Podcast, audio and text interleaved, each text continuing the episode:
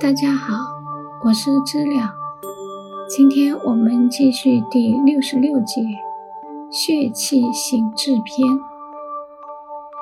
背部淤血的测量法，首先以草量两乳之距离，取中间位对折成正三角形，再把其顶点至大椎穴位，使底部呈水平时。则两下角所到之处即为肺俞穴也。再将三角形下挪三椎，两骶角所到之处即为心俞。在向下挪三椎处，两骶角左侧之位正是肝俞穴位，右脚之位是脾俞穴位。再向下挪三椎。两骶角所到之处即肾俞穴，这是五脏的俞穴使用针灸的穴位也。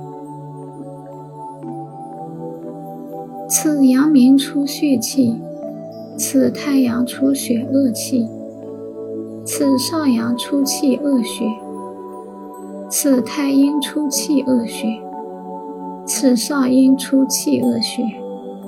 此皆因出血恶气也。人但求外在之享乐，而内心痛苦，此令病生于血脉，治法在针于灸上。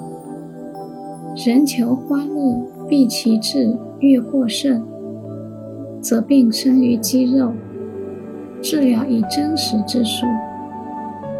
人在生活上清苦。但情志喜悦，此亦生病于筋，则需于热药来运治。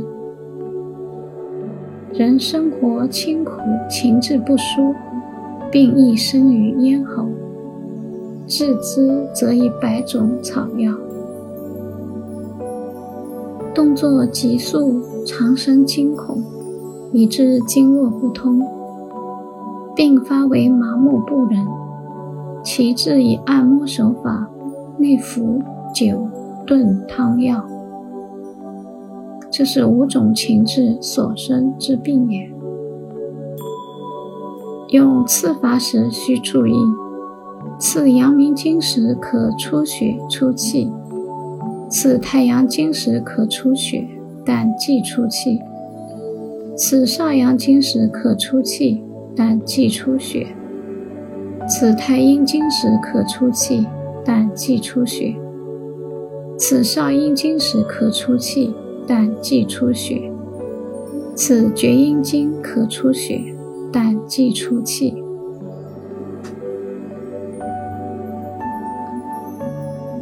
保命全角论。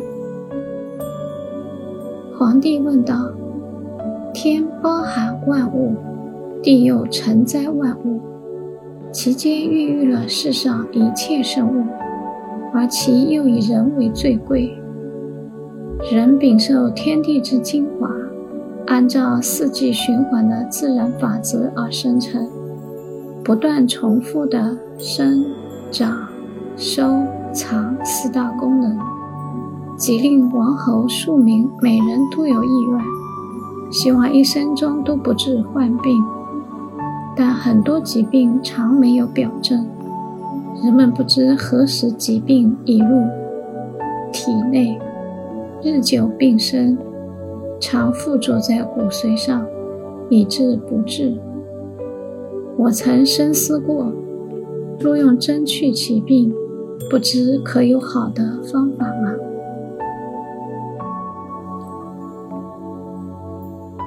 岐伯回答道。咸味重的水放在器皿中，其外壁会有湿气渗出，将断的琴弦会发出丝竹的半音。春季树木新发茂盛，是因为此树在冬季有收藏许多养分而至。病已深重的病人会发出打嗝或溢气。表示胃气已绝。人若有此三种现象，就是内脏已然损坏，再强的药亦无法治疗，治疗只会增加皮肤损伤、肌肉削弱，以致腐败殆尽，无法挽救。好，感谢收听，我们很快再见。